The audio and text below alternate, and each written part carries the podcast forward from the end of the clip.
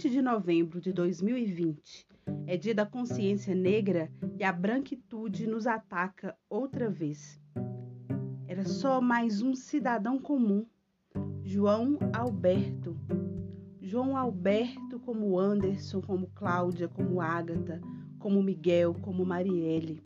Ficamos todas, todas impactadas.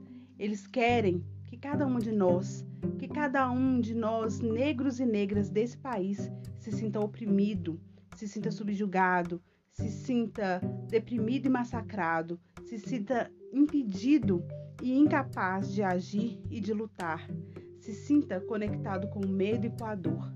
E é justamente isso que nós não vamos fazer.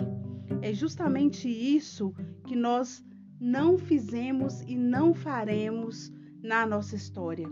É justamente isso que os nossos ancestrais que viveram violências ainda maiores e mais complexas, nos ensinaram a evitar. É justamente isso que os nossos ancestrais nos ensinaram a resistir e a superar. Quanto mais nós avançamos, mais eles aumentam a crueldade. Quanto mais eles aumentam a crueldade, mais nós aumentamos a nossa resistência, mais nós aumentamos a nossa alegria, mais nós aumentamos a nossa fé, a nossa conexão com a máxima potência da nossa, da nossa ancestralidade. Quanto mais eles avançam com o ódio, mais nós avançamos com o alto amor, com a resistência, com a organização coletiva. A nossa máxima potência é a organização coletiva e dela nós não vamos abrir mão. Nós estamos cada uma de nós, negras e negras desse país, transformando hoje toda dor, toda revolta, toda violência que nós vivemos em resistência, em ação, em insubmissão, em atos de insurreição.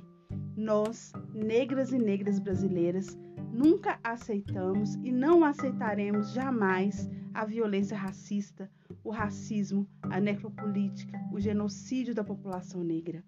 Nós, negras e negras brasileiras, resistimos de cabeça em pé, de cabeça erguida, com o bicão na diagonal.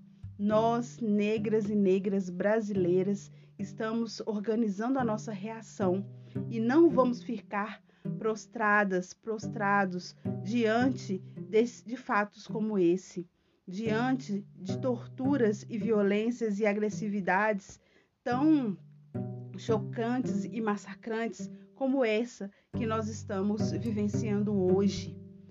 Assassinar um homem negro, um cidadão negro, um ser humano negro, para com isso impactar toda a o imaginário e construção subjetiva e social da população negra e branca do país é um golpe da branquitude, é um golpe das elites que não aceitam nos ver em posição de igualdade, mas eles não têm o direito de nos impedir de viver, de existir, de existir com dignidade, de existir com prosperidade e abundância, de existir com alegria.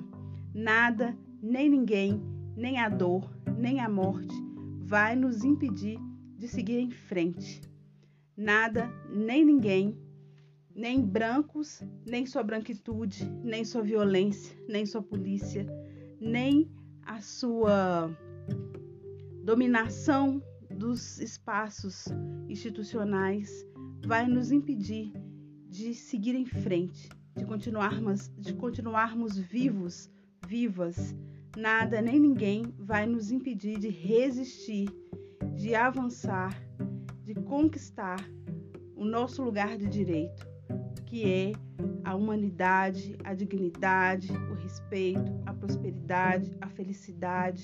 Por isso, nesse dia de celebração e luta, cada negra e cada negro brasileiro segue de cabeça erguida, celebrando a força e a resistência, a sabedoria de cada um dos nossos ancestrais, porque a partir de agora, como sempre, mais que nunca, vamos colocar fogo nos racistas, com a inteligência ancestral que nós carregamos em cada célula do nosso corpo e também no fundo da nossa alma.